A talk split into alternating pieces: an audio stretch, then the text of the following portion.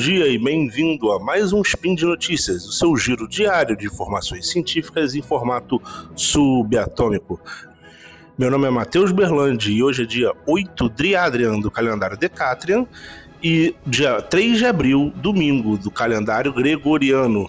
E hoje a gente vai falar um pouquinho sobre as viagens interespaciais, inter então, não só é, interplanetárias, como talvez intersistemas planetários. Vamos, vamos falar um pouquinho mais tudo isso logo depois da vinheta. Speed Notícias.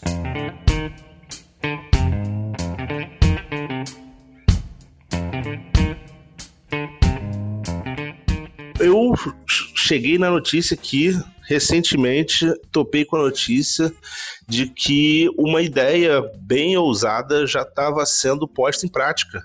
E essa ideia bem ousada aí é o projeto Starship. O projeto Starship é basicamente a ideia de construir naves muito, muito, muito pequenas para fazer viagens muito, muito, muito rápidas entre planetas e até entre estrelas, né? Entre sistemas solares diferentes, né? Por que não? E a ideia é que, bom, acelerar alguma coisa é, em velocidades onde se tornariam viáveis para viagens é, interplanetar é, entre sistemas solares é muito complicado com a tecnologia que a gente tem hoje, né? Atualmente a gente não tem essa propulsão, essa forma de é, acelerar alguma coisa em velocidades compatíveis com as distâncias entre estrelas, né? Então, qual é qual é a grande proposta dessa dessa, dessa iniciativa? É justamente reduzir a massa dessas naves ao mínimo possível para que você também precise de muito menos energia para acelerar essa é, essa nave numa, numa velocidade compatível, né? Porque não adianta te mandar uma nave que vai demorar 200 mil anos para chegar em algum lugar, porque isso não é compatível com, com a nossa experiência de vida aqui, né? Não é compatível com o nosso modelo.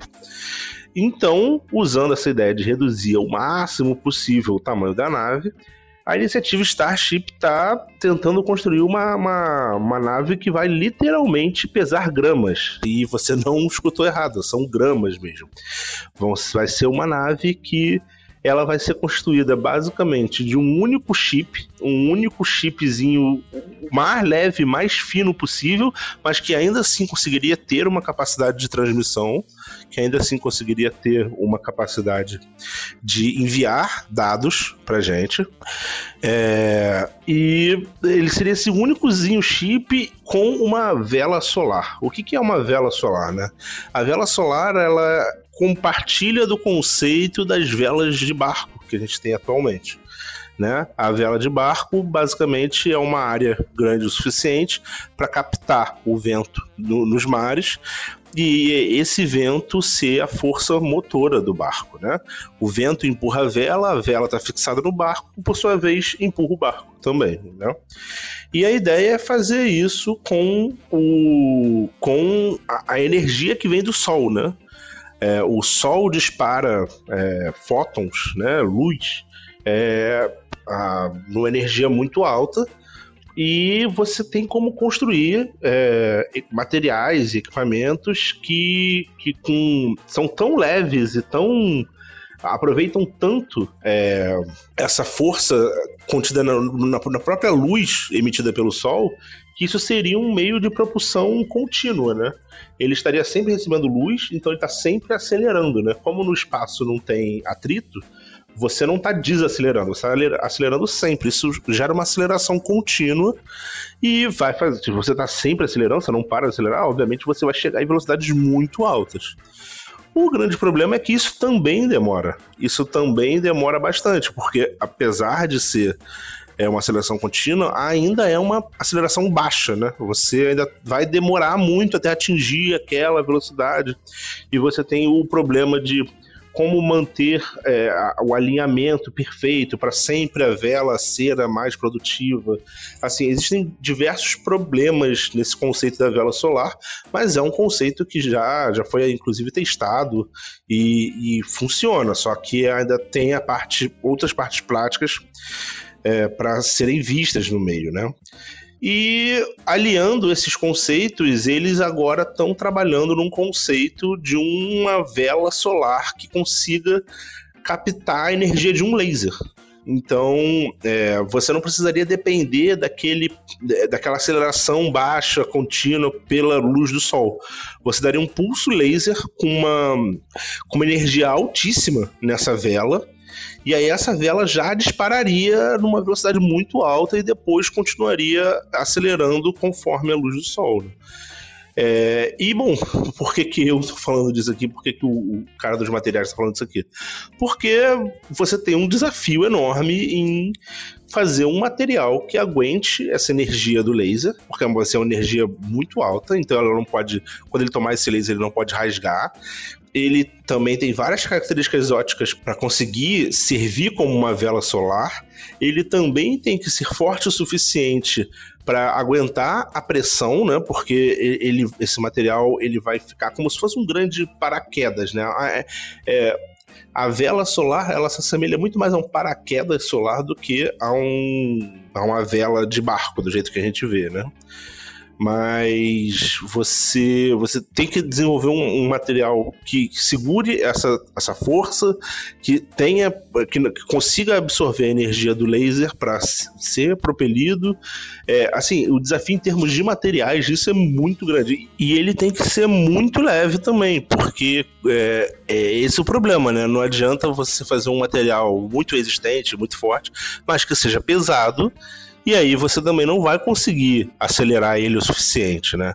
A, a iniciativa Starship, ela prevê uma nave que consiga chegar em 20% da velocidade da luz. É, 20% da velocidade da luz é uma velocidade assim inimaginável para qualquer coisa, sabe? É, é, é, uma, é uma velocidade que a gente normalmente não, não cons nem conseguiu imaginar uma nave nossa é, grande ou massiva que chegue a 0,01 da luz. Então, assim, está falando de uma nave que vai chegar em 20%. É, é, uma, é, um, é um desafio de engenharia muito grande. Assim, é muita energia, mas a energia seria compensada pelo laser. Aí agora falta resolver a questão do material que vai segurar esse pulso laser. Né? E bom, eu falei isso tudo para contextualizar que já houve um avanço nessa nessa busca por um material que consiga resistir a isso tudo, né? Ele é uma mistura de sulfeto de molibdênio com dióxido de alumínio, né, alumínio, é, mas ele também tem algumas, é, algumas características especiais, né? Ele não só tem uma, tem uma composição específica, é, como ele também tem uma geometria específica, né? Então tem que se trabalhar no processo produtivo dele para ele ter uma geometria específica dentro desse formato de verbo e, e isso poder ser viabilizado. Mas a grande, a grande notícia disso tudo é que esses materiais são muito comuns. Não são materiais difíceis de serem produzidos, é, são materiais que a técnica de produção deles já está dominada há muitos e muitos anos. Então, é um material teoricamente simples que está atingindo todas as expectativas é, de ser, de repente, o um novo candidato aí para essas, essas velas solares que vão impulsionar a, essa, essa nave, né? E, bom, isso é uma, assim, um avanço excelente. É, dessa vez, curiosamente, eu não recomendo que vocês leiam o artigo. Eu vou botar só as notícias né, relacionadas a isso, porque eu peguei para ler o artigo e o artigo é muito, muito técnico. Ele é basicamente é, muita matemática ali de como eles é, chegaram nas propriedades e todas as características, e eles vão desenvolvendo toda a parte física, química do material, o que, que ele precisa ter, e assim, é muito, muito, muito técnico, então eu acho que se você não tem um conhecimento bom, assim, técnico, não, não vale a pena. É, acho que as informações nas notícias já, já dão conta de você entender um pouquinho melhor como funciona. Mas é, é muito interessante, é muito interessante pensar que no nosso tempo de vida, daqui a pouco a gente vai estar, tá, de repente, tendo a esperança de ver uma nave que vai sair daqui e chegar em, ó, em 20% do, da velocidade da luz. Se eles conseguirem isso, uma nave dessas levaria, é, fazendo as contas de cabeça aqui, até Alpha Centauro, se eu não me engano, é a estrela mais próxima do nosso Sol. Ela está a 4 anos-luz daqui e levaria 20 anos. Levaria 20 anos para uma nave sair da nossa estrela e chegar na outra. Isso, assim, é muito pouco. Muito pouco comparado com qualquer outra tecnologia que a gente tenha e que disponha atualmente, que consiga imaginar atualmente, assim, né? É muito muito relevante é, é, esse projeto, assim. É, ainda existem milhares de outras questões técnicas é, para serem atingidas, né? Principalmente uma que é, como acertar um laser num negócio minúsculo aqui a partir da Terra.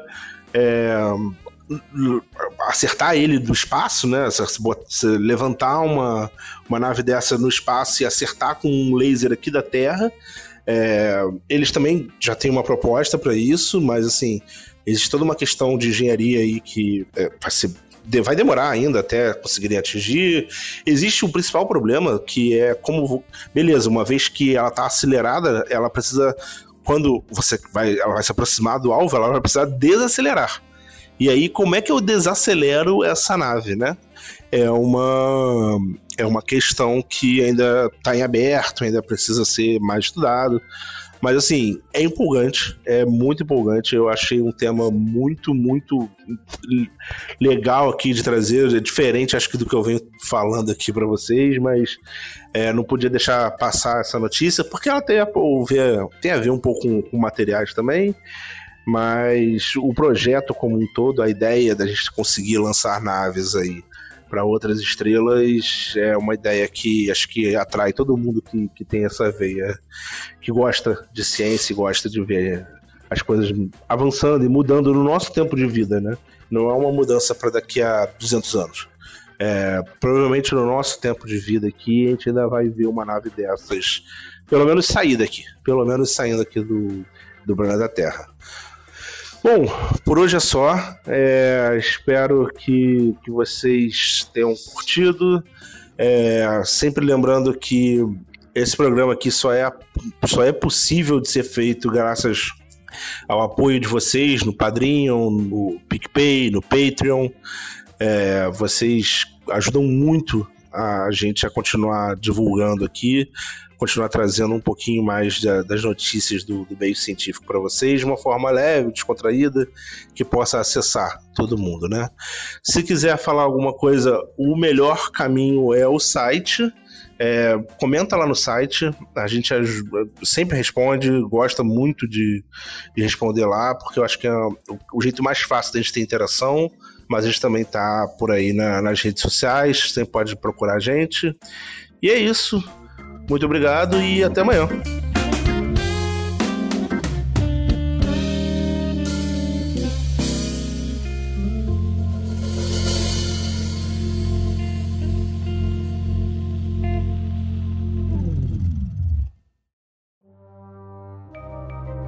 Este programa foi produzido por Mentes Deviantes. deviante.com.br